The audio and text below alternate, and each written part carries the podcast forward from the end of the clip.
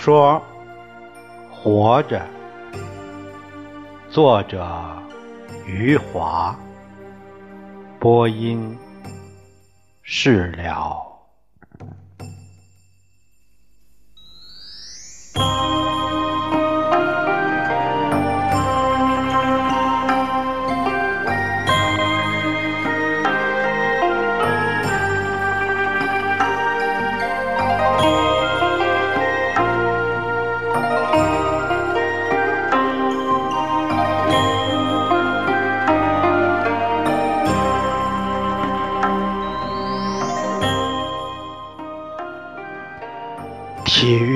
师在我边上坐下，我们两个人对着哭。我摸摸有庆的脸，他也摸摸。过了很久，我突然想起来。自己还不知道儿子是怎么死的。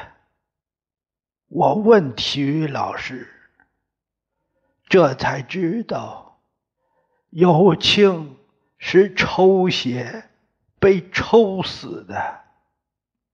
当时我想杀人了，我把儿子一放，就冲了出去，冲到病房。看到一个医生就抓住他，也不管他是谁，对准他的脸就是一拳。医生摔倒在地上，乱叫起来。我朝他吼道：“你杀了我的儿子！”吼完，抬脚去踢他。有人抱住了我，回头一看。是体育老师，我就说：“你放开我！”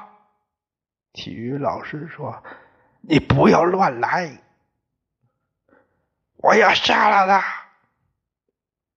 体育老师抱住我，我脱不开身，就哭着求他。我知道。你对有庆好，你就放开我吧。体育老师还是死死的拖住我，我只好用胳膊拼命的撞他，他也不松开，让那个医生。爬起来跑走了，很多的人围了上来。我看到里面有两个医生，我对体育老师说：“求你放开我。”体育老师力气大，抱住我就是动不了。我用胳膊肘撞他，他也不怕疼，一遍遍的说：“你不要乱来，不要乱来。”这时，有个穿中山服的男人走了过来，他让体育老师放开我，问我。你是徐有庆同学的父亲？我没理他。体育老师一放开我，我就朝一个医生扑过去。那医生转身就逃。我听到有人叫穿中山服的男人县长，我一想。原来他就是县长，就是他女人夺了我儿子的命。我抬腿就朝县长肚子上蹬了一脚，县长哼了一声，就坐在了地上。体育老师又抱住了我，对我喊：“那是刘县长，我要杀的就是县长。”抬起脚，再去蹬。县长突然问我：“你是不是富贵？”我说：“我今天非宰了你！”县长站起来，对我叫道：“富贵，我是春生。”他这么一叫，我就傻了。我朝他看了半晌，越看越像，就说：“你真是春生。”春生走上前来，也把我看了又看。他说：“你是富贵。”看到春生，我怒气消了很多。我哭着对他说：“春生，你长高长胖了。”春生眼睛也红了。他说：“富贵，我还以为你死了。”我摇摇头说：“没死。”春生又说：“我还以为你和老全一样死了。”一说到老全，我们两个都呜呜的哭上，哭了一阵儿。我问春生。你找到大饼了吗？春生擦擦眼睛，没有。你还记得，我走过去就被俘虏了。我问他：“你吃到馒头了吗？”他说：“吃到了。”我也吃到了。说着，我们两个都笑了。笑着笑着，我想起了死去的儿子。我抹着眼睛，又哭了。春生的手放到我肩上，我说：“春生。”我儿子死了，我只有一个儿子。春生叹口气说：“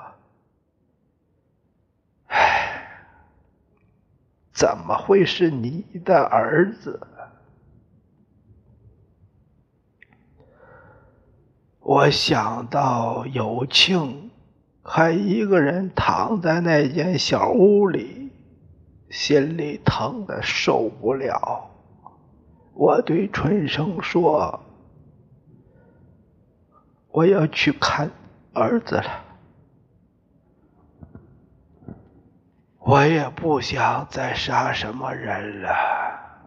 谁料到春生会突然冒出来？我走了几步，回头对春生说。春生，你欠了我一条命，你下辈子再还给我吧。那天晚上，我抱着友情往家走，走走停停，停停走走，抱累了。就把儿子放在脊背上，一放到背脊上，心里就发慌，又把他重新抱到前面，我不能不看着儿子。眼看着走到了村口，我就越走越难。想想怎么去对家珍说呢？有情已死，家珍也活不长。家珍已经病成这样了。我在村口的田埂上坐下来，把有情放在腿上，一看儿子，我就忍不住哭，哭了一阵儿，又想家珍怎么办？想来想去，还是先瞒着家珍好。我把友情放在田埂上，回到家里，偷偷拿了把锄头，再抱起友情，走到我娘和我爹的坟前。挖了一个坑，要埋友情啊！我又舍不得。我坐在爹娘的坟前，把儿子抱着，不肯松手。我让他的脸贴在我脖子上。友情的脸是冻坏了，冷冰冰的压在我脖子上。夜里的风把头顶的树叶吹得哗啦哗啦响，友情的身体也被露水打湿了。我一遍一遍想着。他中午上学时跑去的情形，书包在他背后一甩一甩的。想到友情再不会说话，再不会拿着鞋子跑去，我心里是一阵阵酸疼，疼得我。都哭不出来。我那么坐着，眼看着天要亮了，不埋不行，我就脱下衣服，把袖管撕下来，蒙住他的眼睛，用衣服。把他包上，放到了坑里。我对爹娘他们的坟说：“友情要来了，你们待他好一点儿。他活着的时候，我对他不好，你们。”就替我多疼疼他。友情躺在坑里，越看越小，不像是活了十三年，倒像是家珍才把他生出来。我用手把土盖上去，把小石子儿都捡出来。我怕石子儿硌得到他身体，埋掉了友情。天蒙蒙亮了，我慢慢往家里走。走几步就要回头看看，走到家门口，一想到再也看不到儿子，忍不住哭出了声音，又怕家珍听到，就捂住嘴巴蹲下来，蹲了很久。都听到出宫的吆喝声了，才站起来走进屋去。凤霞站在门旁，圆睁着眼睛看我。他还不知道弟弟死了。邻村的那孩子来报信时，他也在。可他听不到。家珍在床上叫了我一声，我就过去对他说：“有庆出事了，在医院里躺着。”贾珍像是信了我的话，他问我：“出了什么事？”我说，我也说不清楚。有庆上课时突然晕倒，被送到医院。医生说这种病治起来有些日子。家珍的脸伤心起来，泪水从眼角淌出。他说。是累的，是我拖累了友情。我说不是，累也不会累成这样。贾珍看了看我，又说：“你眼睛都肿了。”我点点头，是，一夜没睡。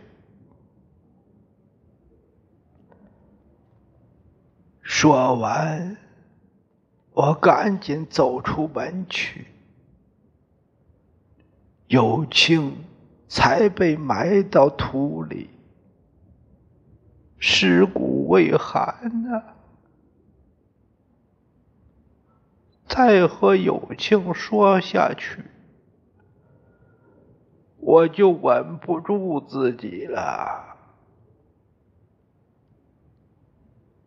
接下去的日子，白天我在田里干活，到了晚上，我对家珍说：“进城去看看有庆好些了没有。”我慢慢往城里走，走到天黑了，再走回来，到有庆坟前坐下。夜里黑乎乎的，风吹在我脸上，我和死去的儿子说说话。声音飘来飘去，都不像是我的。坐到半夜，我才回到家中。起先的几天，家珍都是睁着眼睛等我回来，问我。有庆好些了吗？我就随便编些话去骗他。过了几天，我回去时，家珍已经睡着了。他闭着眼睛躺在那里，我也知道。老这么骗下去也不是办法，可我只能这样，骗一天是一天。只要家珍觉得有情还活着就好。有天晚上，我离开有情的坟，回到家里。在家珍身旁躺下后，睡着的家珍突然说：“富贵，我的日子不长了。”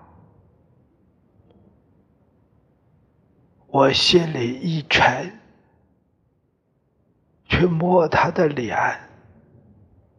脸上。都是泪。家珍又说：“你要照看好凤霞，我最不放心的就是他。”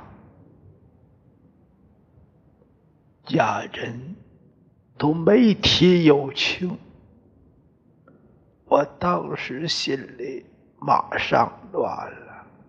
想说些宽慰他的话，也说不出来。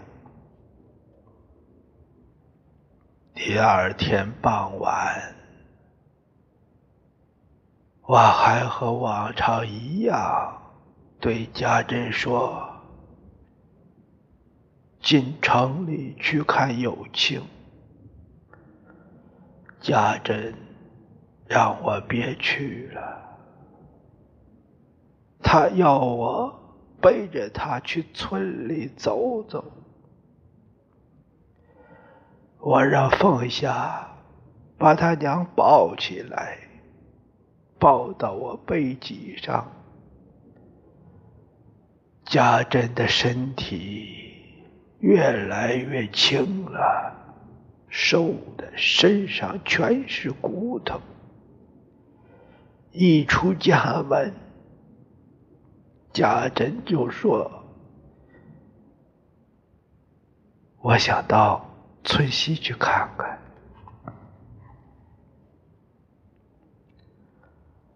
那地方埋着友情。”我嘴里说好，腿脚怎么也不肯往那地方去。走着走着。走到了东边村口，家珍这时轻声说：“富贵，你别骗我了，我知道有情死了。”他这么一说，我站在那里动不了了。腿也开始发软，我的脖子上越来越湿。我知道那是家珍的眼泪。家珍说：“让我去看看友情吧。”我知道。骗不下去，就背着家珍往村西走。家珍低声告诉我：“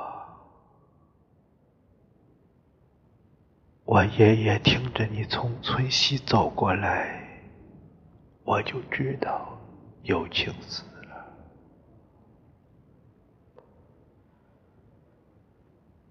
走到了有情坟前，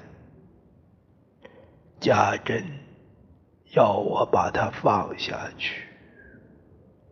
他扑在了有庆坟上，眼泪哗哗的流，两只手在坟上，像是要摸友情。可他一点力气都没有，只有几根指头稍稍动着。我看着家珍这副样子，心里难受的要被堵住了。我真不该把友情偷偷埋掉。让家珍最后一眼都没见着。家珍一直扑到天黑，我怕夜路伤着他，硬把他背到身后。家珍。让我再背他到村口去看看。到了村口，我的衣领都湿透了。家珍哭着说：“有庆不会在这条路路上跑来。”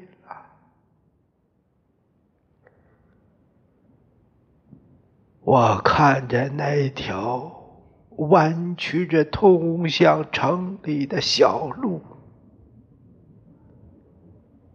听不到我儿子赤脚跑来的声音。